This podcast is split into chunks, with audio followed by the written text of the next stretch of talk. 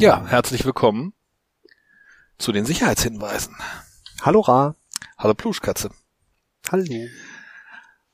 Ja, wir sind angekommen bei einer Jubiläumsfolge. Ende Staffel 1. Genau. Die Folge, ach ja, wir müssen ja auch das Datum nochmal sagen. Also wir sind bei Folge 0xf und heute ist der 26.06. Nee, Nein? Heute ist der 28. Oh, der 28. Ich bin total neben der Spur.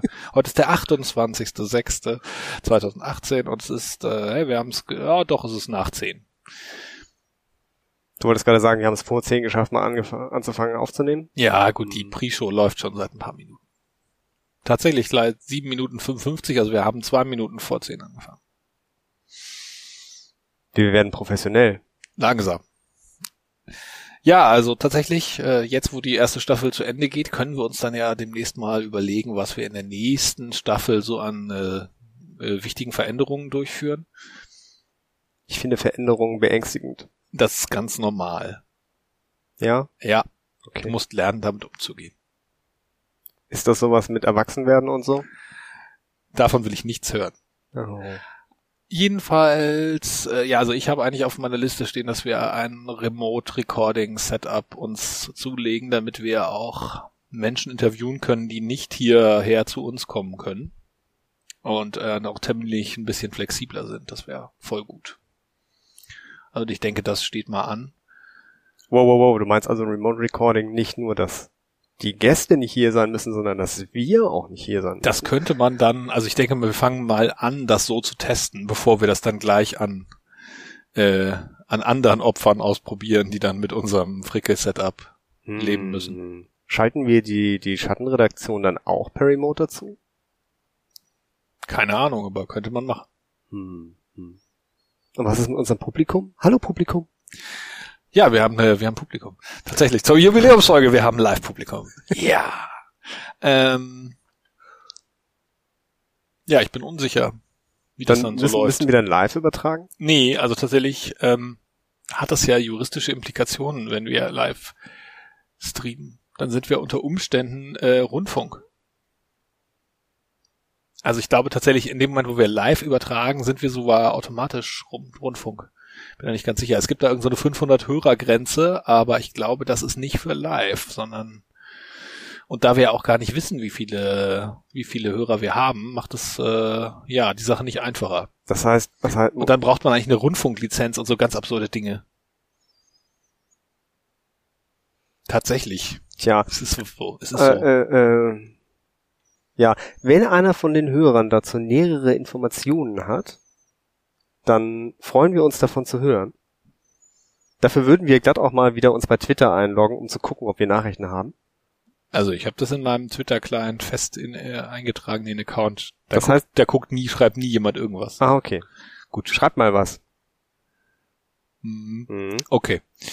Ähm, Ja. Okay, ja, faszinierend. Äh, vielleicht, also, aber wenn wir, wenn wir im Ausland wären und vom Ausland aus einen streambaren Stream produzieren würden, dann wäre es kein Rundfunk? Ich. Oder ist das wieder so ein bin- Fu mit deutscher Sprache? Ich bin, nee, das glaube ich nicht. Also, wenn ich nicht irre, äh, zum Beispiel das Binärgewitter, das sendet ja auch aus Wolgograd, um diverse juristische Hintertüren sich offen zu halten. Aber ja, keine Ahnung. Ich weiß nicht, ob das die Lösung ist. Hm. Ja, was ist denn eigentlich, äh, genau, wir haben ein Thema. Wir haben ein Thema und wir sind vorbereitet. Äh, Sort of. Bisschen. Ein klein wenig. Und zwar, aus gegebenem Anlass ist das Thema heute Buffer Overflow. Pufferüberlauf. Richtig. Auch Stapelüberlauf. Oder Buffer Overrun. Wird der überfahren, der Puffer. Ich lese nur ab aus Wikipedia, wie immer. Ach so, gut. Hören Sie, wie wir das Internet vorlesen. Gibt es einen Podcast? Ähm, was hat, hm? wie bitte? Gibt es einen Podcast, der Wikipedia vorliest? Ja, Binärgewitter zum Beispiel. Ja? Ja. Oh.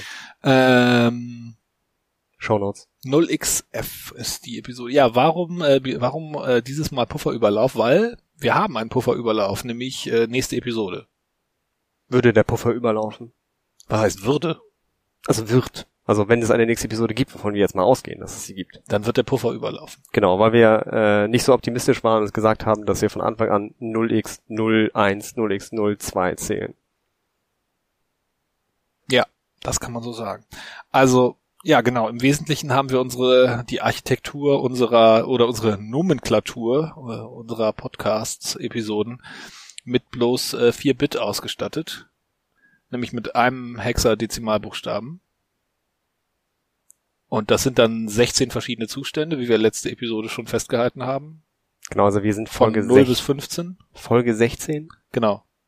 Haben wir eine Folge? Ja, wir haben eine Folge 0. Wir haben eine Folge 0 und das ist die Folge, 16. Folge. Aber wenn wir sie dezimal nummeriert hätten und bei 0 angefangen hätten, hätte diese Folge die dezimale Nummer 15.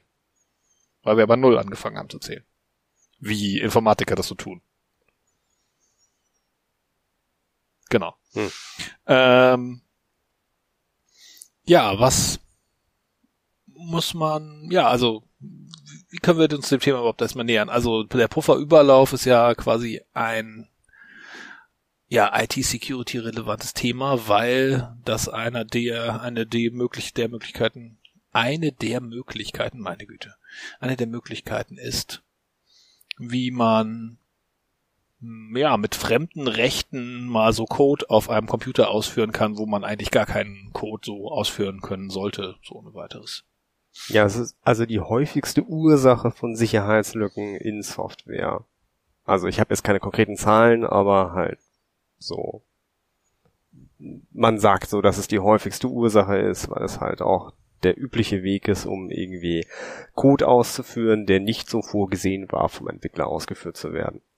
Ähm, aber vielleicht gehen wir nochmal auf das Wort ein, so Pufferüberlauf, äh, also irgendwas läuft da über, irgendwas, für irgendwas ist nicht genug Platz äh, und äh, man kippt aber mehr rein, als, äh, als Platz da ist und es läuft dann irgendwo hin. Äh, also so wie wenn man zum Beispiel zu viel Wasser in die, in die Blumenpflanzen, also ähm, auf, dem, auf dem Fensterbrett sozusagen kippt, dann läuft es irgendwo hin und dann läuft es sozusagen einfach an Stellen, wo man es nicht haben möchte, nämlich auf die Fensterbank und dann tropft es runter und ähm, so ungefähr, dass halt Dinge dahin fließen, wo sie nicht hinfließen sollen, ist es auch bei Computern, die ähm, halt einen Pufferüberlauffehler haben, ähm, wenn an irgendeiner Stelle mehr Bytes reinfließen in einen Speicherbereich als vorgesehen ist, dann ähm, kann es halt passieren, dass die Bytes dann in anliegende Speicherbereiche hineinfließen und da halt äh, Daten überschreiben und äh, zu Verhalten führen, was nicht vorhergesehen ist oder nicht geplant ist oder überhaupt gar nicht so sein sollte. Also der Puffer ist ein Stück Speicherbereich. Und wir können ja, wenn wir so Eingaben machen können in, in Software, dann wird diese Eingabe irgendwo im Spe in Speicher reingeschrieben. Und wenn wir da halt mehr reintun können, als quasi der Puffer, der dafür vorgesehen ist, groß ist, dann schreiben wir unter Umständen äh, über den Puffer hinaus, er läuft über. Und wenn man das geschickt macht, dann äh, laufen die Bytes, die man zu viel reintut, an die Stelle, wo man sie dann äh, haben möchte, nämlich da, wo dann als nächstes der, ja, jetzt, äh, also wo dann als nächstes der Code, der auszuführende Code liegt und dann wird das einfach ausgeführt, was man da hingeschrieben hat. Genau, und das ist jetzt der Punkt, wo wir auf die Exploit-Folge nochmal verweisen, die wir vor einigen Monaten aufgenommen haben, wo wir das auch schon mal besprochen haben. Stimmt, da erzählt Antrax das äh, sehr äh, kompliziert mit Stack-Pointern und ja. Genau, genau. Und ich versuche das halt so zu erklären mit äh, Kartenstapeln und Papieren, die auf dem Schreibtisch liegen, wo man halt dann über das Papier hinaus schreibt, weil einfach nicht mehr genug Platz da ist, weil der Name so lang ist zum Beispiel, äh, weil man irgendwie einen Dreifach- oder Vierfach-Namen hat und dann schreibt man einfach weiter, weil man halt ein dummer Computer ist und äh, schreibt dann auf das nächste Blatt, was einfach daneben liegt und dann steht plötzlich ein Name an der Stelle, wo er nicht stehen sollte. Und äh, ungefähr so kann man sich das vorstellen. Äh, ich habe leider kein besseres Beispiel gefunden aus der analogen Welt, äh, um dieses Problem gut zu erklären. Äh, bin natürlich immer offen für Vorschläge, liebe Hörer. Ähm, Ja, mir fällt da sowieso, mir fallen sowieso selten bessere Beispiele ein als dir, insofern auch in diesem Fall. ähm, ja, ich erkläre das immer gerne mit, mit Karten, wenn ich das halt äh, Leuten hier im Club oder woanders erzähle und äh, demonstriere so mit Karteikarten, die ich so auf Stapel lege. Aber ähm, da ist halt der, der Lerneffekt erst da, wenn, wenn man es halt anfasst und halt selber die Karten hin und her schaffelt und dann halt den Trick merkt, wie man halt dann mehr Karten auf einen Stapel legt und dann halt bei der bei der einen Regel halt dann mehr Karten plötzlich hat in der Hand, als man eigentlich haben will und dadurch alles durcheinander kommt. Und ähm, das ist das, was der Programmierer nicht will. Das ist das, was der Hacker haben möchte. Dass Dinge durcheinander kommen und man dabei halt äh, Kontrolle über Systeme übernehmen kann. Okay, aber also eigentlich sind das doch Probleme der Vergangenheit. Ich meine, heutzutage haben wir doch so tolle Sprachen, die sind nicht mehr so, dass man da den Speicher reservieren muss, sondern das wird schon alles vom, vom Interpreter für einen gemacht, vom Compiler für einen gemacht. Oder man hat da so direkt, ja, so tolle Sprachen, die, die Memory safe sind, wo das alles gar kein Problem mehr ist ja so so Zaubersprachen, ne? Das ist das erinnert mich immer sehr an an das, was man mir damals versprochen hat, als ich das erste Mal äh, wann das war an irgendwann in den 90ern von Java gehört habe. Und so, ja, Java, Garbage Collector, nie wieder Malloc und äh, Free und You benutzen. Das ist alles macht der, der, der, der Garbage Collector. Du musst dir keine Sorgen mehr machen über Arbeitsspeicher. Ja, ist halt nicht so. Also, die Sorge, die du dir machen musst, ist, habe ich genug Arbeitsspeicher? Ja, und trotzdem kannst du halt Memory Leaks in Java haben und äh, ja, dann wird dein Heap halt immer größer und genau, dann hast du diesen tollen Sägezahn und dann äh, ja, also das aber, aber deswegen äh, habe ich ja trotzdem immerhin nicht das Problem, dass ich da dann äh, Buffer-Overflows habe. Also ich habe halt vielleicht irgendwann, ne, kommt Out of Memory und dann kommt der berühmte Enterprise Restart Loop und die Software wird einfach neu gestartet, weil der Speicher war halt alle. Aber äh, ansonsten äh, aber also ich habe nicht das Problem, dass mir da irgendwie auf einmal jemand Code in meine Software injiziert. Mm, nicht direkt. Also du kannst dir nicht mehr so leicht in den Fuß schießen wie äh, mit einer Compilersprache. Also eine, eine Compilersprache, die direkt in Maschinencode übersetzt. Ähm, aber meine Erfahrung ist, auch bei den Hochsprachen äh, schleichen sich halt Fehler ein, weil halt an man den Preis bezahlt, damit, dass sie halt langsamer sind unperformanter an kritischen Situationen, wo man halt viel Berechnung durchführen muss. Und äh, an den Stellen versucht man dann halt als Programmierer den, den, den JIT auszutricksen und halt irgendwelche, irgendwelche Tricks einzubauen. Und dann arbeitet man doch wieder mit, äh, mit nackten Integer-Adressen in, äh, in irgendwelchen Arrays und Listen. Und dann schießt man sich dabei wieder in den Fuß. Habe ich alles schon gesehen. Und man muss ja bedenken, dass sowohl bei Interpreter oder halt auch bei, bei äh, JIT, also äh, wie sagt man? Just-in-time kompilierten Sprachen. Ja, aber das ist ja die die haben ja noch so einen Namen, so so so Bytecode Maschinensprachen. So, ja. ja. Virtual, also mit mit äh, ja mit virtuellen Maschinen letzten Endes. Ne? Also genau, die die kochen auch nur mit Wasser, ähm, denn die mussten das ja auch irgendwie implementieren. Also Java ist ja nicht in Java geschrieben, sondern unten drunter findet man auch sowas wie C und auch da wurden halt nicht immer alle Sachen sicher gemacht. Das heißt, also es kann halt sein, dass du alles richtig gemacht hast, aber dein deine Eingabemethode halt einen Fehler hat, der halt in der Sprache selber ist. Und deswegen ist Java durchaus in der Vergangenheit bekannt geworden, trotz des Sandbox-Modus, virtuellen Modus, äh, doch die eine oder andere schwere Sicherheitslücke produziert zu haben.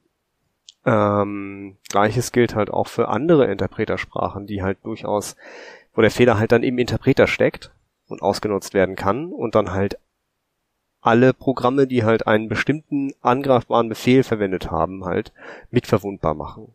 Ja. Und dann äh, andere übliche Sache sind halt äh, so Bibliotheken, die halt eingesetzt werden. Also C klassisch, wir haben so schön Python interpretiert, dann habe ich so ein, irgendwie ein C-Binding in Python, damit ich, keine Ahnung, was. In Python ist zum Beispiel XML-Parsen immer super langsam, deswegen nehmen alle LXML, das ist in C geschrieben, und wenn da drin Fehler ist, dann Genau, dann habe ich wieder das gleiche Problem. Dann, dann hast du das gleiche. Also es ist nicht mehr, dass du den Fehler machst, also die Wahrscheinlichkeit, dass halt jeder Entwickler den Fehler anbauen kann, ist eventuell geringfügig geringer geworden, aber viel schlimmer ist es ja, wenn alle so Sachen wie auch um PNG-Grafiken darzustellen. Nimmst du halt auch eine PNG, was sollst du sonst nehmen? Ja, da äh, hängen dann andere Bibliotheken dran, wie äh, Zlib oder sowas und äh, darüber kann man dann auch wieder Code ausführen. Und dann ist nämlich nicht nur dein Programm angreifbar, sondern alle Programme, die das halt benutzen. Ja gut, dann kann man es natürlich aber auch wieder zentral wieder wieder rauspatchen, dass sobald man den Fehler gefunden hat. Ja, man kann das dann rauspatchen, aber ob dann halt alle auch ihr Library brav updaten, das ist dann. Das aber es ist dann auch nicht mehr so schwer, das zu tun. Also die müssen dann im Idealfall nicht mehr viel tun. Nö, nö, nö. Also es ist, es ist ein bisschen besser geworden. Ja. Aber ähm, wie gesagt, der Preis ist halt oft dann die Geschwindigkeit. Und äh, es gibt halt immer noch genug kritische Programme, die halt einfach schnell laufen sollen. Und an denen wird dann halt immer noch in, in C oder C++ oder irgendeiner anderen Compilersprache entwickelt. Aber es ist ja nicht so, dass alle Compilersprachen dieses Problem haben. Also zum Beispiel sowas wie Rust oder so ist ja eine kompilierte Sprache, die aber dieses Problem explizit nicht haben soll, weil der Compiler da ganz akribisch drauf achtet. Also weiß darüber zu wenig, um da ja, ich auch. was was zu ich hatte sagen gehofft, zu, du weißt mehr. zu Rust. Äh, also man man man hört viel. Ähm, ich weiß nicht, ob es der ultimative heilige Gral ist. Ich kann es mir nicht vorstellen, aber ich lasse mich gerne eines Besseren belehren. Und ähm, es gibt ja auch so Compiler-Tricks, die halt auch äh, in die anderen Compiler für, für C und C++ eingeflossen sind, die halt sowas wie äh, Exploits durch Buffer-Overflows und ähnliche Sachen verhindern sollen. Ähm, aber bevor wir auf die eingehen, wollen wir noch mal kurz umreißen, wie der Angriff funktionieren würde? Oder willst du noch mal äh, ja, also mach über ich, die, mach ich mal. die die Anfangsthemen hier weiter unten reden? Die die Anfangsthemen weiter unten. Jetzt hast du offenbart, dass wir wirklich vorbereitet sind. Wir sind, sind. wirklich vorbereitet. Wir haben wir haben wir haben eine Liste, wo man sogar runterscrollen muss. So lang ist die. Oh Gott. Mm. Ja, da geht also in meiner, was ich mir halt noch so überlegt habe, waren letzten Endes, äh, also ging es dabei um den Pufferüberlauf unseres, äh, unserer Nomenklatur und dass man da nochmal über alle möglichen Zahlensysteme und so weiter reden könnte. Aber vielleicht machen wir den, also ich glaube, jetzt wo wir da gerade dran sind, machen wir mit dem Pufferüberlauf weiter. Ja, dann machen wir jetzt mit dem Pufferüberlauf weiter und gucken, was dann, das, ob man das noch sinnvoll einstreuen kann. Also, ähm, einfach gesprochen der, der, der ein, ein Angriff, der über einen Pufferüberlauf geht, äh, bedeutet halt, dass halt ähm, ich einen Angriffsvektor in einem Programm gefunden habe, bei dem ich halt Eingabedaten an das Programm schicken kann. Und das Programm halt erwartet, dass diese Eingabedaten eine bestimmte Länge nicht überschreiten. Wie zum Beispiel 20 Zeichen oder sowas für äh, Namen oder einen Dateinamen oder so. Und das Programm hat halt, äh, beziehungsweise der Programmierer, der es entwickelt hat, hat halt 20 Bytes dafür im Hauptspeicher äh, des Computers vorgesehen und äh, die sind sozusagen reserviert dafür und wenn er, wenn halt die Eingabe kommt, dann werden die dahin geschrieben. Also die Zeichen, die ich eingegeben habe. Ähm, was aber nicht da ist, wenn es halt ein angreifbarer, eingreifbarer Punkt ist, ist halt die Überprüfung, ob ich wirklich nur 20 Zeichen eingegeben habe und nicht vielleicht 40 oder so.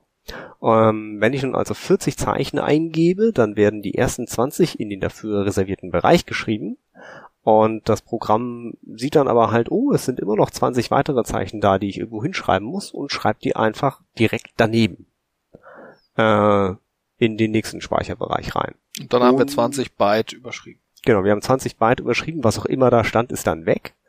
Äh, da kann nichts gewesen sein. Da können aber auch andere Dinge gewesen sein. Ähm, bei, äh, bei sogenannten Stack-basierten Speicherbereichen ist dahinter ja der die Rücksprungadresse und die äh, die anderen Sachen, die so das Programm betreffen und ähm, die würden dann mit überschrieben werden. Ähm, als normaler Benutzer merkt man dann, oh, das Programm ist abgestürzt. Dann steht da so äh, Segmentation Fault. Genau, Segmentation Fault heißt halt so, das, was äh, das Programm hat geguckt, was in der Rücksprungadresse steht und da stand halt irgendwie Murks. Und ähm, als Programmierer ärgert man sich und denkt sich, naja, das Programm stürzt halt ab, dann sollen die Leute halt nicht 20 Zeichen eingeben. Als Hacker sage ich aber, oh, Segmentation Fault heißt, dass ich irgendwas überschrieben habe, äh, womit das Programm halt noch versucht, Dinge zu tun. Also er stürzt nicht einfach so ab und sagt halt so, nee, nee, da ist irgendwas komisch, sondern es versucht halt mit den Daten zu arbeiten, die da drin stehen. Und ähm, wenn ich jetzt zum Beispiel es schaffe herauszufinden, wie viele Bytes ich überschreiben muss, bis ich bei der äh, sogenannten Rücksprungadresse, also dem äh, Bereich angekommen bin, wo halt das Programm wieder seinen normalen Programmfluss äh, aufnehmen möchte und halt in den Speicherteil der von Neumann Architektur, wink wink zu Folge 0, 1 ja. oder so, äh, ähm, springen möchte, um weiter, äh, was auch immer es tun will, zu tun, kann ich halt das Programm an eine andere Stelle springen lassen. Wenn ich einfach den die Adresse sozusagen kontrolliere und sage ich halt jetzt spring spring mal nicht irgendwie äh, zurück in die Methode äh, liest die Adresse ein, sondern spring bitte in diesen Speicherbereich rein, wo ich meinen eigenen Code reingeschrieben habe. Praktischerweise kann ich ja Code in den Speicher reinschreiben, weil ich ja halt 40 Zeichen sozusagen Code gerade reinschreiben konnte und ich kann wahrscheinlich noch viel weiter Code da reinschreiben.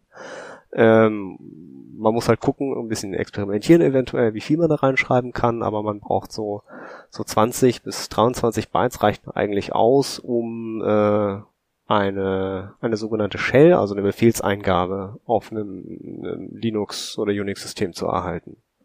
Und äh, dann schreibe ich diesen Code einfach mit da rein. Das ist dann der sogenannte Shellcode. Genau, das ist der Shellcode. Und ähm, sagt dem Programm einfach, ja, spring mal dahin und führ das bitte mal aus. Und äh, dann springt das Programm halt dahin und äh, sagt so, oh, ich soll eine, eine Eingabezeile öffnen. Ja gut, dann mache ich das mal und akzeptiere die Eingaben. Und zu dem Punkt habe ich dann es geschafft, äh, Zugriff auf das System mit den Rechten des Programms zu bekommen und kann von da aus weiter operieren. Das ist ganz simpel erklärt, wie das funktioniert. Da ist der, um mal ein bisschen äh, geschichtlich äh, äh, hier äh, Dinge zu erwähnen, der sogenannte Morris-Wurm. Den hatten wir auch schon mal. Hatten wir den schon mal? Ja, bei Vira, äh, bei weil, na, ich glaube in der Folge über entweder über Antivirus-Software, ich glaube über Antivirus-Software in der oh. Folge. Schon so lange Als her. den ersten dokumentierten Wurm. Genau, ist der erste dokumentierte Wurm, der sich durch das Internet durchgefressen hat. Äh, aufgrund eines Programmierfehlers auch ganz unfreiwillig. Also der sollte gar keinen Schaden anrichten. Aber ähm, der, der Trick, mit dem er das geschafft hat, äh, mehr auszuführen, als er eigentlich sollte, war tatsächlich der Befehl gets, also G-I-T-S, für getString, ähm, der halt als einzigen Parameter nur akzeptiert, dass äh, man einen Speicherbereich angibt, wo die Eingabe hingeschrieben werden soll. Und man rechnet halt einfach damit, dass da nicht mehr Bytes ankommen, als man reserviert hat. Und äh, aber die Methode gets selber prüft das gar nicht. Und äh, darüber konnte er dann halt den Wurm äh, sich verbreiten lassen. Ähm, das ist halt eine Methode, die es immer noch gibt, die ich immer noch in einigen Tutorials finde, online, die neu geschrieben werden von irgendwelchen Bloggern, zu äh, lerne C in 10 Minuten oder so. Und äh, wenn man sich allerdings mal die Mühe macht, tatsächlich die Man-Page zu dieser Methode zu lesen, ja, man kann einfach so auf dem Terminal man gets schreiben, dann ist der erste Satz, den man liest, do not use this function. Sehr schön. Also ähm, bitte, bitte nicht gets benutzen, sondern fgets. Da könnt ihr dann nämlich angeben, wie viele Bytes gelesen werden. Klingt total praktisch. Ja, du hattest das eben erwähnt, die von Neumann Architektur. also eigentlich müssten wir das Problem mit diesen Speicherbereichen ja gar nicht haben, weil wir könnten ja eigentlich sagen, ah, wir bauen uns einfach einen Computer, der hat seinen Code und seine Daten einfach in verschiedenen Speicherbereichen. So in physisch voneinander getrennten Speichern. Physisch gleich. Ja, ja, also wenn wir es jetzt mal so richtig hart machen wollen. Ja, das könnte man machen. Das würde einige der einfacheren Angriffe schwieriger machen. Es gibt, also musste ich dann, glaube ich, nochmal äh, erfahren, nachdem wir das erste Mal über von Neumann Architektur geredet haben. Ähm, gibt durchaus äh, Maschinen, die nicht von Neumann Architektur mäßig arbeiten. Das genau, heißt, so Harvard Architektur heißt genau, das, glaube ich. Wo der der Programmcode im Speicher, den die äh, die CPU ausführt, halt äh, so weit getrennt ist von dem Arbeitsspeicher der CPU, dass da halt kein Programmcode mehr drinstehen kann. Ähm, irgendwo an irgendeiner Stelle wird aber trotzdem halt ein dynamischer Programmfluss nötig sein. Und an der Stelle kann man dann eventuell eingreifen. Äh, denn es gibt ja sogenanntes Return-Oriented Programming oder Jump-Oriented Programming, wo man ausschließlich Rücksprungadressen auf den Stack schreibt. Und irgendeine Form von Stack wird das System haben müssen. Mhm. Also gehe ich jetzt mal davon aus, mir ist nicht hundertprozentig sicher, aber ich sag mal, es ist vollkommen unangreifbar sind sie nicht, aber es ist nicht so einfach, dass ich einfach in den Speicher reinblubber und sag einfach, ja, dann spring halt hier in den Speicher hin, wo einfach nur Strings eigentlich drinstehen sollten und führ da mal aus, sondern ich muss da ein bisschen mehr machen. Ich muss da nämlich quasi wissen, wo stehen die Instruktionen in Maschinencode, die ich gerne ausführen würde und dann muss ich mir die so quasi zusammenschnipseln aus dem bestehenden Programmcode, der schon da ist Genau, mit sogenannten Gadgets nennt man das. Äh, da würde ich auch wieder auf die Exploit-Folge verweisen. Da hat der Antrags, glaube ich, über Ropper und andere ähnliche Hilfswerkzeuge geredet. Da kann man sich ganz gut schlau lesen. Das ist ein bisschen viel, das jetzt noch mal kurz zu umreißen. Aber so das Konzept halt, man muss den Code nicht direkt dahin schreiben, sondern man kann einfach immer wieder hin und her hüpfen durch den Code und halt aus, aus Einzelteilen, wie so die, als ob man die Buchstaben aus einer Zeitung ausschneiden würde, einen Programmcode generieren, der halt eventuell das tut, was man tun möchte. Oder wenigstens den Code von der richtigen Stelle nachlädt, den man dann ausführen möchte.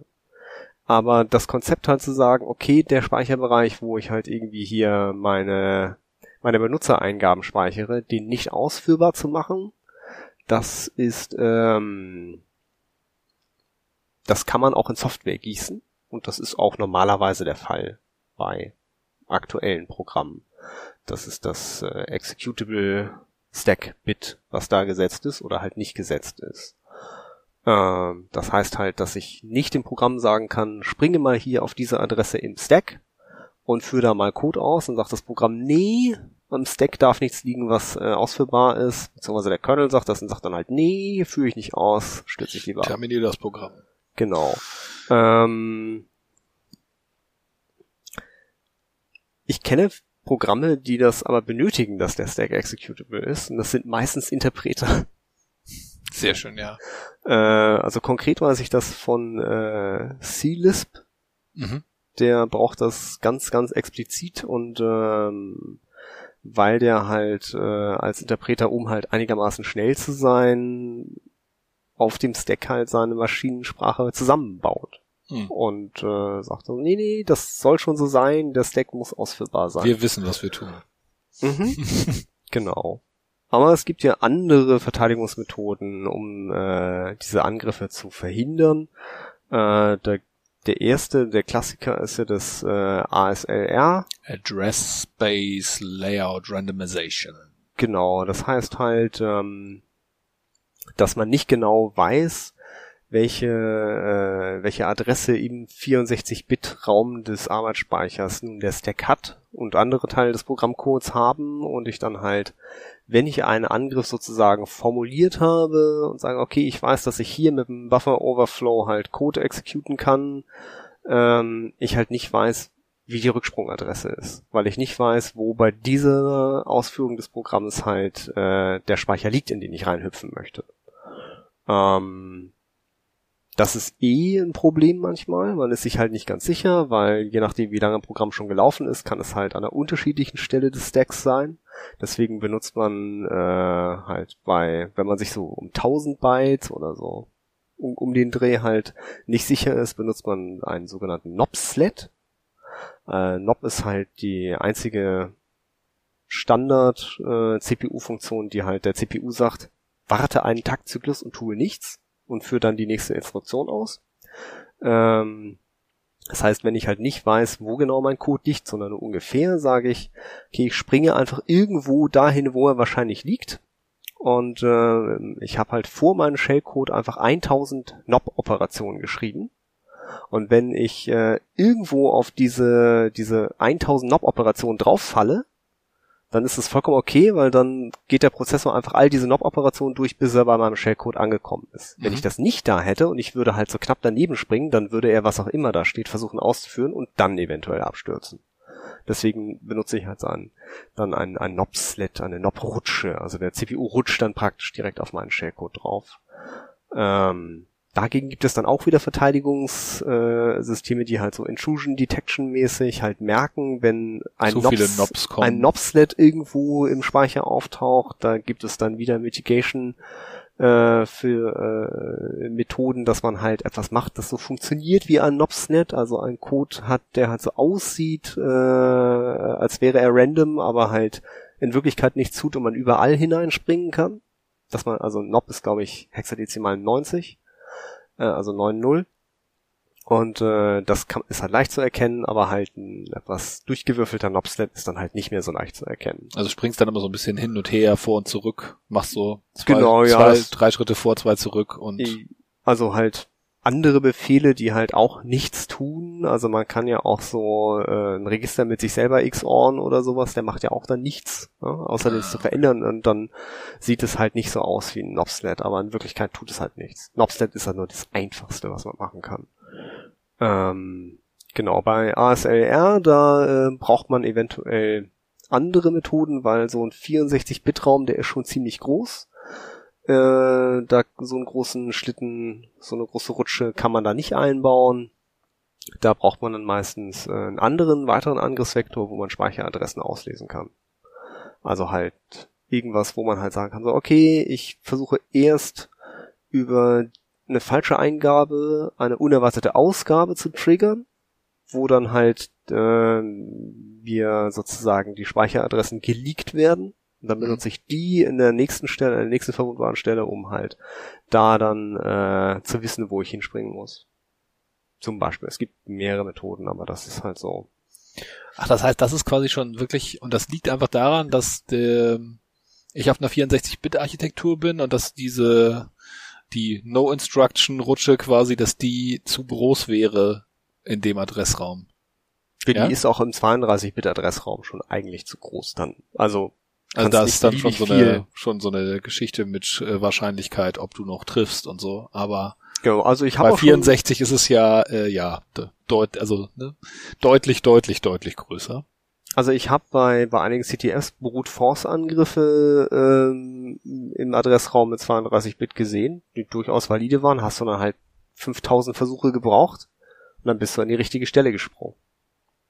Kann Bei 64-Bit so wird das dann nicht mehr so, ist das nicht mehr so praktikabel. Genau, da ist es dann 2 hoch 32 mal komplexer. Ja. Und das ist ganz schön viel. Das ist ziemlich viel, genau. Da muss man halt auf anderem Wege an die Speicheradressen rankommen. Oder halt andere Wege finden, äh, so ein Exploit halt durchzuführen. Man muss da nicht immer nur Rücksprungadressen überschreiben. Ähm, aber äh, noch zu zu Verteidigungsstrategien, die halt zum Beispiel ein Compiler mit einbauen kann in den Code. ist auch üblich, dass das inzwischen, glaube ich, äh, zu den Standardeinstellungen gehört. Das sind sogenannte Stack Canaries, also Stack-Kanarienvögel, die oh. halt äh, vor der Rücksprungadresse halt noch einen zufällig gewählten Bytewert haben, der halt äh, ausgelesen wird überprüft wird, ob da immer noch der gleiche Wert steht und dann erst wird die Rücksprungadresse ausgeführt. Das heißt also, wenn ich halt über meinen, also mein Buffer Overflow mache, äh, dann würde ich den Stack Canary überschreiben, bevor ich die Rücksprungadresse überschreibe. Und äh, wenn ich den halt überschrieben habe, dann würde das Programm merken, dass da irgendwas faul ist und würde halt nicht meine Rücksprungadresse benutzen, sondern einfach sagen, nee, irgendwas ist faul und anhalten, abstürzen, Alarm rufen oder so. Das und äh, wann checkt, zu welchem Zeitpunkt checkt das Programm diesen Canary? Immer vor jedem Ju vor jedem Jump. Vor jedem Rücksprung, vor also jedem vor jedem Return sozusagen ja, wird dann Return. überprüft. Okay. Also der, der entsprechende Assembler-Code wird mit rein kompiliert. Mhm. Ja. ähm, genau, das kommt halt von, also ich glaube, das, ich habe es jetzt nicht nicht auf der Wikipedia-Seite gesehen, aber äh, so ein Canary kennt man ja auch so von äh, das kommt aus dem Bergbau, ne? Genau, das kommt aus dem Bergbau. Ja. Ich wollte jetzt noch mal das, ähm, wie heißt denn das, wenn so Firmen diese Webseiten betreiben, auf denen draufsteht, dass sie halt. Ach so, ja, Google hat, nee, nicht Google, Apple hat irgendeine so Webseite, wo draufsteht. Wir haben, wir haben keine Court-Subpoena erhalten mit äh, die uns zwingt, alle unsere User-Daten rauszugeben. Genau, also, also ganz einfach gesprochen, dass die noch keinen Brief von der Polizei oder dem, dem FBI äh, erhalten haben, dass sie Nutzerdaten rausgeben müssen oder sonstige äh, Sachen tun müssen. Äh, und das ist, glaube ich, so eine, eine Gesetzeslücke, weil die Polizei darf denen halt sagen, dass sie, also darf denen halt verbieten zu sagen, dass die Polizei bei ihnen war, aber sie darf ihnen halt nicht verbieten, einfach diese Seite dann offline zu nehmen. Doch, das dürften sie auch, aber der Punkt ist, sie updaten die halt irgendwie jeden Tag. Und was sie halt, also was sie ihnen nicht verbieten können, ist eine Handlung zu unterlassen. Das ist der Joke an der Sache. Und was sie halt anders, also sie updaten quasi irgendwie jede Woche oder jeden Tag diese Webseite und schreiben aktuelles Datum bis bis zum aktuellen Datum haben wir keine so kein Gag Order heißt das ja immer so ein mhm. Würgevertrag, so eine Würgeorder erhalten, die uns äh, zwingt äh, quasi euch alle anzulügen. Und also und die, sie können sie halt nicht dazu zwingen, quasi ein False Statement abzugeben. Das können sie nicht. Und äh, ja, dadurch, dass sie dann einfach das Update nicht mehr machen, äh, kann, erfährt quasi die Öffentlichkeit, dass jetzt die Daten kompromittiert sind. So zumindest die Theorie. Ob das dann Praxis tatsächlich funktioniert, ist ja im Einzel kommt auf den Einzelfall an. Ich glaube, es hat noch kein prominenter Einzelfall es dazu geschafft. Also ich habe auch noch nie davon gehört, dass, dass das passiert wäre.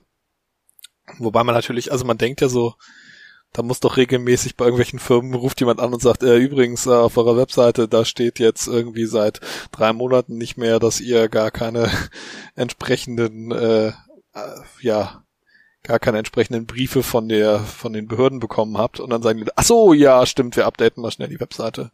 Sorry, vergessen. Tja. Also, das passiert doch bestimmt häufiger. Den stellt man sich so vor. Ich, ich weiß es halt nicht, äh, aber also da werden auch Canaries äh, eingesetzt. Und äh, ja, es kommt aus dem Bergbau, dass man da irgendwo tief unten in der Grube immer einen Kanarienvogel praktisch im Käfig sitzen hatte, der rumzwitschern sollte und wenn halt irgendwo man auf ein Gas, eine Gasblase gestoßen ist, äh, dann ist dieser Vogel halt gestorben, bevor äh, die Bergleute umgefallen sind, weil Vögel nicht so effiziente Lungen haben, um im Käfig rumzuchillen. Und äh, der Kanarienvogel war halt praktisch so die, die Gasmeldeanlage äh, der Bergleute. Daher kommt tatsächlich das, dass man ein Canary einsetzt, um zu verhindern, dass Schlimmes passiert.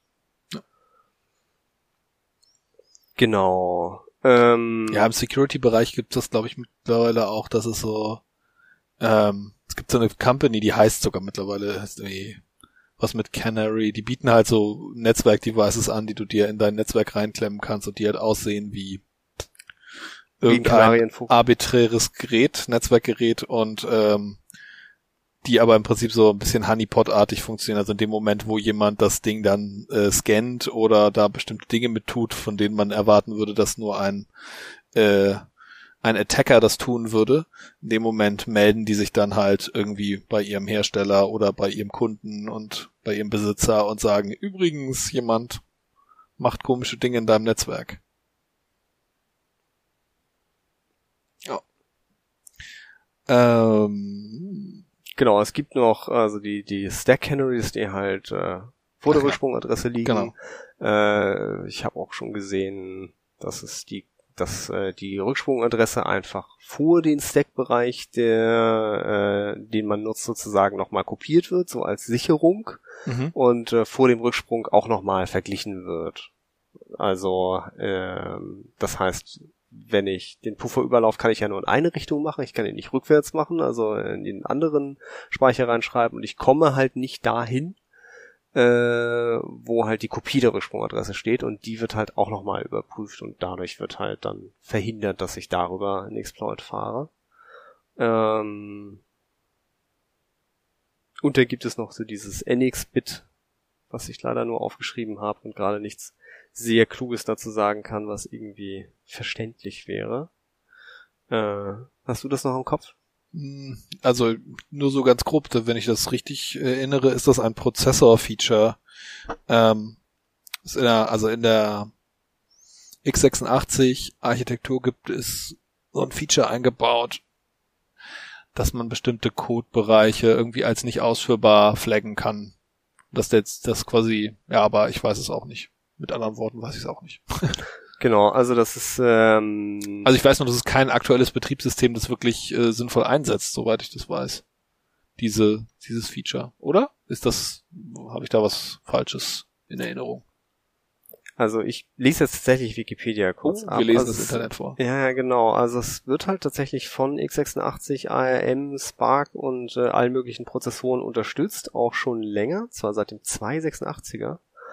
Ähm, aber äh, dadurch, dass das Speichermodell der modernen äh, Betriebssysteme halt das sogenannte Flat Memory Modell ist, ähm, können sie diese Sache gar nicht äh, nutzen, sinnvoll halt äh, bestimmte Speicherbereiche als nicht ausführbar zu markieren.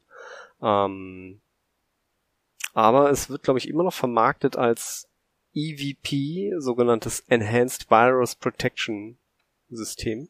Ja, und das Aber, letzte Betriebssystem, das es unterstützt hat, war OS 2 Warp oder so.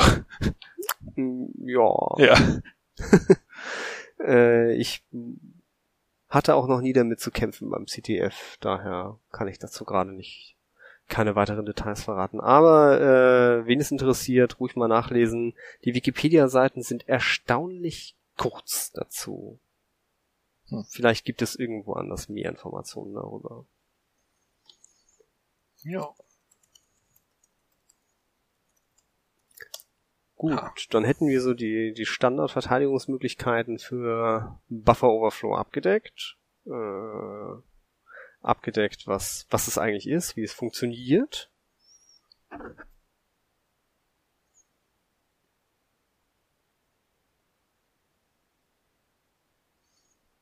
Ja, also ich hatte ja ursprünglich gedacht, dass wir auch noch irgendwie über so Encodings und Zahlensysteme und so weiter äh, sprechen, weil das ja quasi, also der Aufhänger für das Thema war ja, dass ne, wir unsere Episodenfolgen von, also Hexadezimal mit einem Hexadezimalbuchstaben durchnummeriert haben, von bei 0 angefangen haben, also 0x0. Und mittlerweile sind wir eben bei Episode 0xf angekommen. Und sprich, wenn wir jetzt quasi ähm, die nächste noch einen hochzählen würden, aber weiterhin nur eine Stelle zur Verfügung hätten, dann würde jetzt wieder quasi Episode 0x0 kommen. Dann hätten wir im Prinzip den, den Buffer Overflow, den Pufferüberlauf oder ja, hätten wir hier erzeugt an der Stelle. Genau, irgendwohin wäre dann die, die Information hingeflossen, dass wir eigentlich jetzt zweistellig. Genau, also tatsächlich die nächste Episodennummer, die jetzt kommen muss, ist eigentlich eben äh, 0x10. Nicht nur eigentlich, es ist die nächste genau. Episodennummer, genau. die kommen und, wird. Ähm, und man muss sich das quasi so vorstellen, dass äh, beim Puffer, äh, beim Buffer Overflow, also was wir da quasi, was übergelaufen ist, ist quasi die Eins, die jetzt vor der Null steht. Ja, und also wenn man nur diese eine Stelle, wenn wir den, unser Puffer halt genau äh, vier Bit groß ist, dann passen da eben immer genau diese 16 äh, Zustände von 0 bis 15 oder von 0 bis F in der Hexi Hexadezimalnotation rein.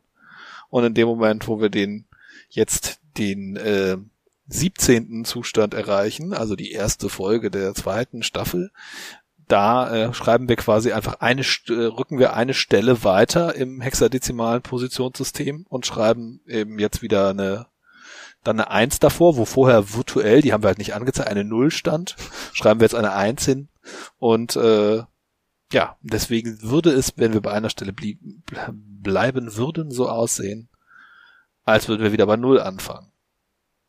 Wollen wir den Hörern auch mal erklären, warum wir da immer 0x davor schreiben? Also die, die es nicht wissen. Ja, mach mal.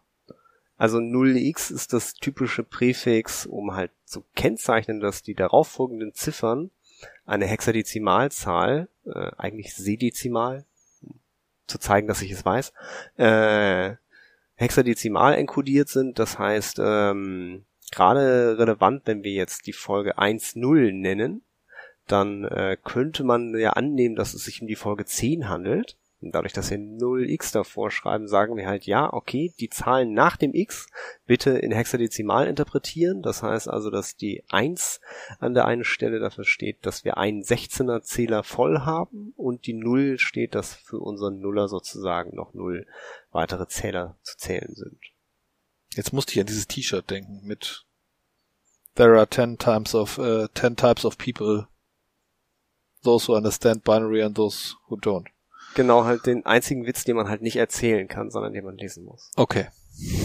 Wir schreiben ihn in die Show Notes. Alles klar.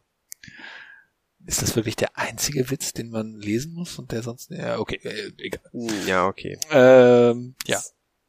Einer von den Witzen, die man nicht erzählen kann. Wir könnten ja auch tatsächlich einfach, also, ja, wenn, wenn wir eine andere Notation gewählt hätten, wenn wir zum Beispiel unsere Folgen binär notiert hätten, dann äh, wäre das ja schon wesentlich früher umgekippt. Ja, nach Folge 2. Nach Folge 2? Ja, stimmt, bei der dritten Folge. Ja. Also, ja, bei der dritten Folge, ja, stimmt, genau. Ja, vielleicht hätten wir, wir hätten auch einfach, wir hätten irgendwie so ein, äh, ein Zahlensystem mit einer größeren, einer größeren Basis nehmen sollen. Der Witz ist, wir könnten es ja immer noch, aber dann würden wir unser 0x natürlich kaputt machen. Das stimmt. Also, wir könnten jetzt auch einfach jede Staffel das Zahlensystem ändern. Aber dann hätten wir nicht dann hätten wir nicht direkt mit Hexadezimal anfangen sollen, dann hätten wir erstmal so, hätten wir zwei Folgen binär machen sollen, dann eine, dann eine, eine Buffer Overflow äh, Jubiläumsepisode und dann hätten wir auf irgendwie Oktal umgestellt und von Oktal dann auf Dezimal und dann von Dezimal auf Hexadezimal und von Hexadezimal auf äh, Sechsagesimal. Das ist nämlich auch etwas, was die meisten Leute wahrscheinlich irgendwie kennen, so als Zahlensystem. Das ist das, was wir auch bei unserer Zeitrechnung haben mit den, einem Zahlensystem zur Basis 60.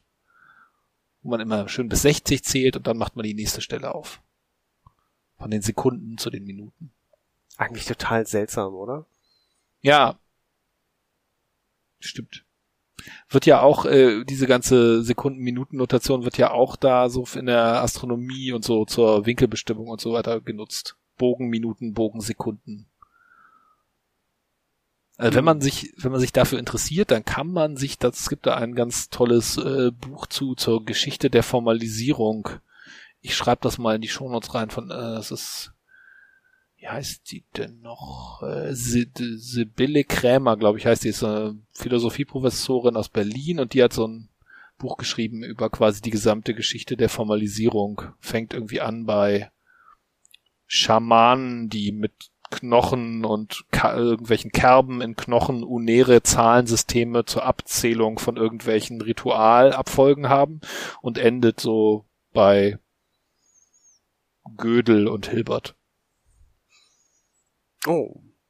Hm. Ja. Da kann man auf jeden Fall, ist auf jeden Fall spannend. Genau, Symbolic, symbolische Maschinen heißt das, glaube ich, das Ding, das, das Buch. Ich äh, tue es in die Show Notes.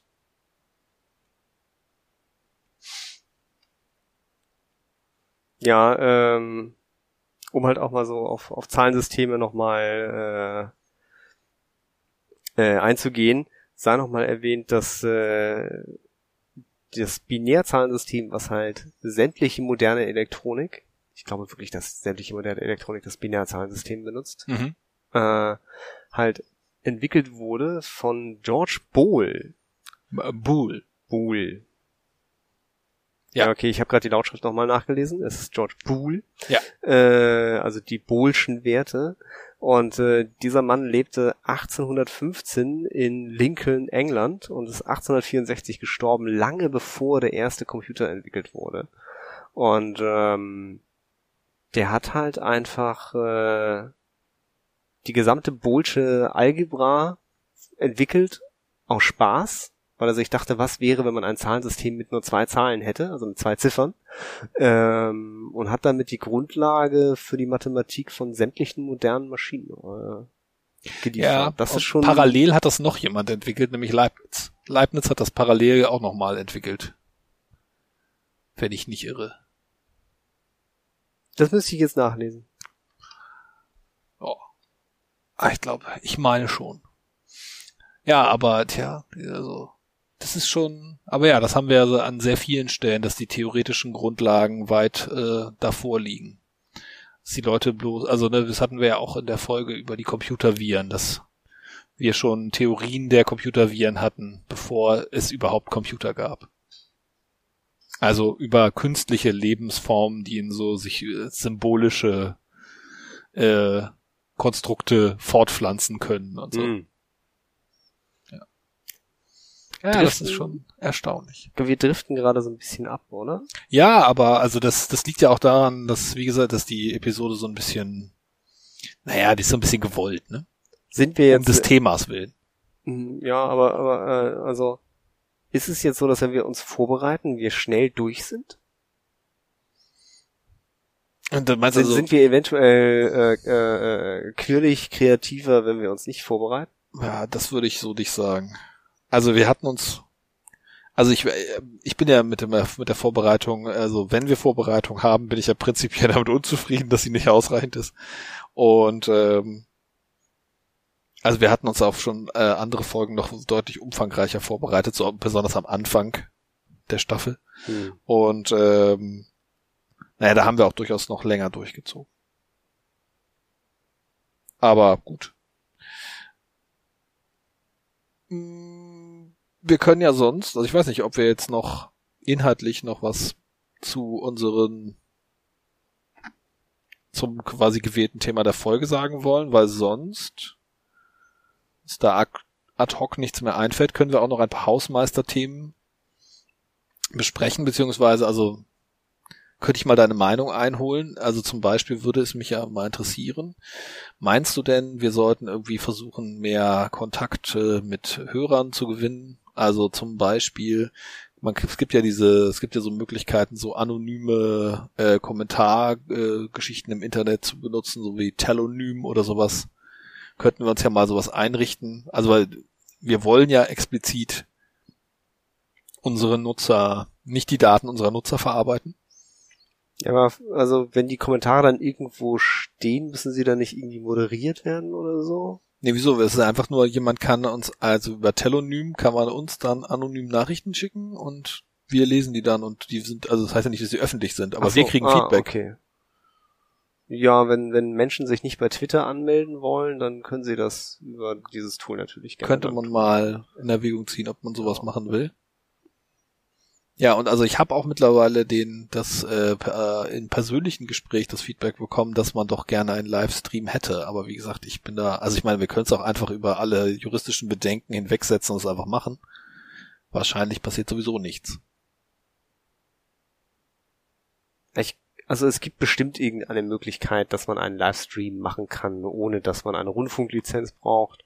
Äh, aber Input ist natürlich willkommen. Hint, hint.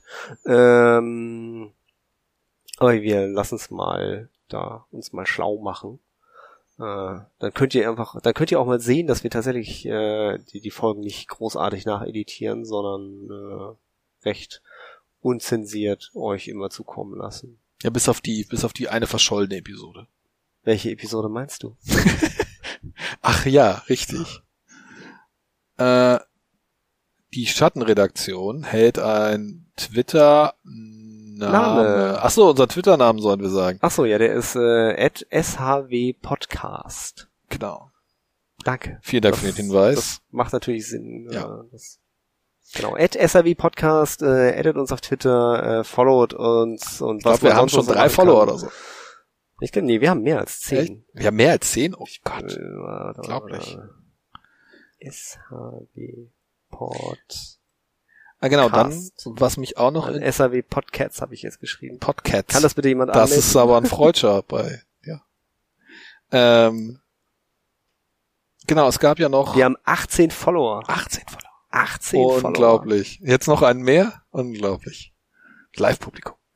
Ähm, du hattest noch mit äh, dem äh, Clubvorstand gesprochen, weil der Clubvorstand wollte irgendwas, den, den Podcast irgendwo promoten. Ist dabei irgendwas rausgekommen?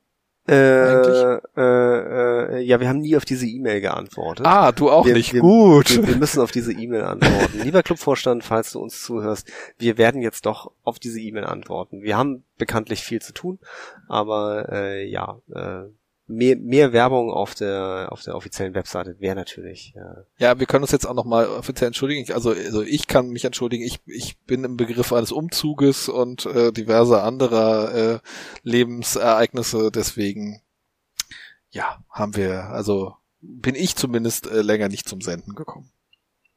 ja, ich mache auch so Umzug und solche Dinge gerade. Das. Aber Ra und ich ziehen nicht zusammen. Stimmt. Also Kann ich bestätigen. Um, um, um das nochmal, äh, Wir ziehen jeweils mit anderen Leuten zusammen. genau. Wir ziehen auch nicht auseinander, Nee, auch das nicht. aber wir, wir Obwohl das die verschollene Episode erklärt. Nein. Ah, Ja. Genau, also ähm, viel, äh, viel passiert AFK, deswegen haben wir nicht so viel Zeit. Ähm, ja, was ich gerne in der nächsten Staffel einbringen würde, wären mehr aktuelle Security-Themen, so äh, dass halt auch der IT-informierte Le äh, Leser, wollte ich jetzt gerade sagen, Zuhörer, ähm, halt auch um sich so für aktuelle Themen äh, interessierende Mensch äh, sich mit unserem Podcast informieren kann. Ähm, der äh, sehr geehrte Steve Gibson, der macht das ja auch immer, dass er aktuelle Sachen bespricht. Und ich finde einige davon dann doch auch immer interessant und auch äh, eigentlich hier erwähnenswert, um Ja, da mal stimmt. auf Deutsch drüber zu reden. Äh, das äh, ist ja hier unser Alleinstellungsmerkmal, dass äh, das nicht auf Englisch machen wie alle anderen Podcasts. Ähm, Sehr zum Glück unserer Zuhörer. Ähm, Ja, das, ich, ich, das macht es teilweise unglaublich kompliziert mit den ganzen englischen Begriffen, die halt in der IT so rumgeistern. Und ich breche mir immer fast die Zunge, wenn ich so zwischen zwei äh, Sprachausgabemodi in Deutsch und Englisch hin und her wechseln muss. Deswegen sage ich auch immer so gerne Wi-Fi anstatt Wi-Fi. Okay. Mm, Und Router ja, also ich, Router. ich fände das hervorragend, wenn diesen, dieses Thema brechen wir jetzt, äh, fangen wir jetzt nicht wieder an. Aber ähm, ja, mich würde ich frage mich, Eigentlich hatten wo wir waren den wir gerade? Du wolltest gerade, Genau, wir du hattest gerade eingefordert, dass wir aktuellere mehr aktuelle Themen, Themen, genau. Und wir hatten der Antrags eigentlich schon mal äh, dazu aufgefordert, mal ein paar aktuelle Themen einzusteuern. Aber ich glaube, Antrags ist, eine, ist ein zu seltener Gast dafür. Wir müssen das irgendwie anders organisieren. Vielleicht kann der Antrags uns diese Sachen in einem anderen Format außer seiner persönlichen physikalischen Anwesenheit ermöglichen. Also meinst er schickt uns Links, hier liest das und liest, Ja, liest ja. das vor im Internet. So schriftlich oder so. Ja. Ähm, Also die Frage ist ja, ob es überhaupt ähm, diese Folgen, die jetzt ja nicht irgendwie, die wir jetzt normal aufnehmen, die ja nicht so regelmäßig sind, die regelmäßiger sein sollten, als sie sind, aber vielleicht sollte man ein zusätzliches Zwischenformat machen, also dass man so quasi so Newsflash Kurzepisoden zwischen äh, mit oder in einen separaten Kanal sogar packt oder sowas, obwohl, oder dazwischen den normalen Episoden veröffentlicht. Oh, da können wir uns interessante Sicherheitshinweise Express. ja, ja, genau. Newsflash. So, Das war Breaking. News. Auf, auf CRE. Ja, ich weiß. Ich, ja, ich hab's verstanden. Ja, aber SH, SH, SHI, naja, irgendwie so. Hm, Ja, also da habe ich habe ich noch keine Idee, wie die beste wie die beste Möglichkeit aussieht. Aber wenn man halt so ein separates Format machen würde, dann hätten auch einzelne von uns mal die Möglichkeit, was einzusprechen, notfalls so kurz mal alleine eben.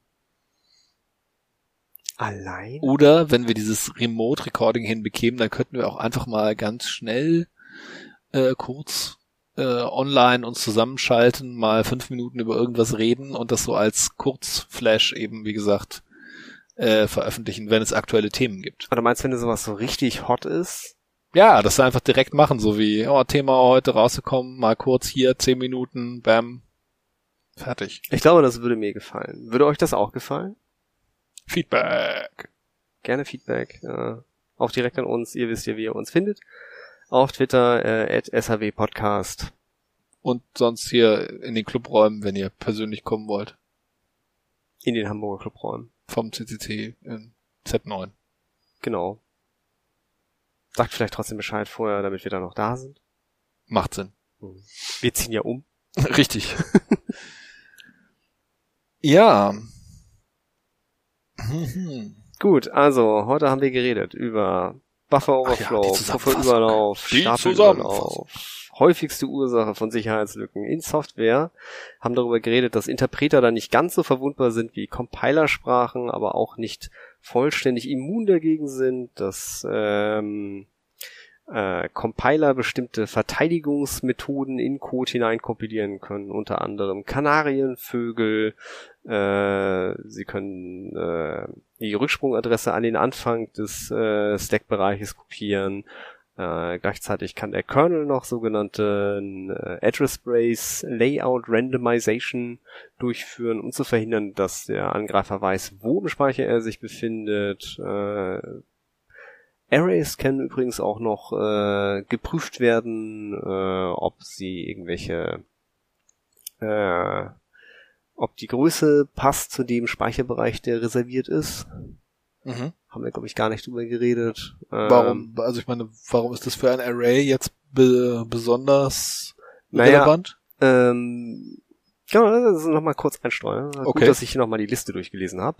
Ähm, anstelle von äh, halt Speicherbereich zu reservieren und da sozusagen rüber zu schreiben, äh, kann man halt ähm, die äh, ein Programm dazu bewegen, aus ein, aus dem Speicherbereich zu lesen an einer bestimmten Stelle, äh, wenn ich jetzt halt sage, so, okay, ich habe diese 20 Zeichen für den Namen und ich möchte jetzt sozusagen an Stelle 10 oder sowas irgendwas auslesen, dann gibt er mir halt den Buchstaben, der an Stelle 10 in diesem Speicherbereich ist, also das Mhm. Byte.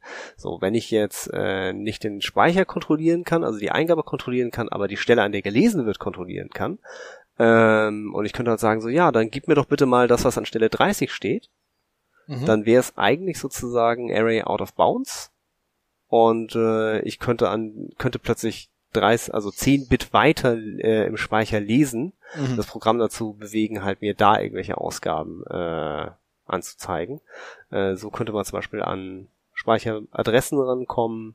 die man dann am zweiten Schritt benutzen kann, um da wieder hinzuspringen. Genau, oder ähm, gleichzeitig kann es ja auch sein, dass ich halt nicht so einen ganzen Array auf einmal reinschreiben kann, aber dass ich halt an eine bestimmte Stelle an einem Array was reinschreiben kann und da halt nicht geprüft wird, wohin. Dann sage ich einfach so, ja, ich möchte an, an Stelle 30 jetzt mal einen Buchstaben hinschreiben und das Programm prüft halt nie, ob äh, Stelle 30 überhaupt noch zum Speicher gehört, in den halt Buchstaben reingeschrieben werden können, sondern schreibt es einfach dahin. Und äh, normales C prüft das halt nicht. Also machst halt irgendwie Array, der 20 Zeichen, also 20 Bytes groß ist. Und darunter schreibst du einfach, anstelle 23 möchte ich bitte diesen Wert schreiben. Dann wird das Programm kompilieren und es wird auch ausführen. Es wird eventuell abstürzen, aber es wird ausführen und es wird genau das versuchen, was du sagst. An der Stelle, an Stelle 23 irgendwas hinzuschreiben, obwohl du nur den Speicher für 20 Stellen reserviert hast. Okay, aber das ist inhaltlich, also es ist genau das gleiche, als wenn ich einen String nehmen würde. Also, also das ist für ein Array jetzt keine besondere, also ich meine, gut, ein, Naja, ein String String- ist ein Array von Genau. Charaktern, klar. Genau, und Aber- äh, da gibt es halt noch äh, sozusagen äh, eine, eine Compiler-Verteidigungsstrategie, dass der halt jedes Mal, wenn an irgendeiner Stelle dynamisch der, abgefragt wird, oder geschrieben wird auf ein Array oder gelesen wird, ob das auch zu der Größe passt, die dieses Array hat. Ähm, genau. Das sind wir durchgegangen. Äh, dann haben wir kurz über den Morris-Wurm gesprochen, den ersten Computerwurm, der äh, bekannt geworden ist, der über äh, die unsichere Funktion getString im Standard äh, C-Library äh, sein, äh, also ein Teil seiner Exploit äh, Fähigkeiten genutzt hat. Äh, benutzt nicht gets benutzt fgets, äh, lest die Mainpage von gets mal durch, das ist sehr lustig. Äh, dann haben wir gesprochen über Nopslets, äh, wie die erkannt werden, was man dagegen noch tun kann. Ähm,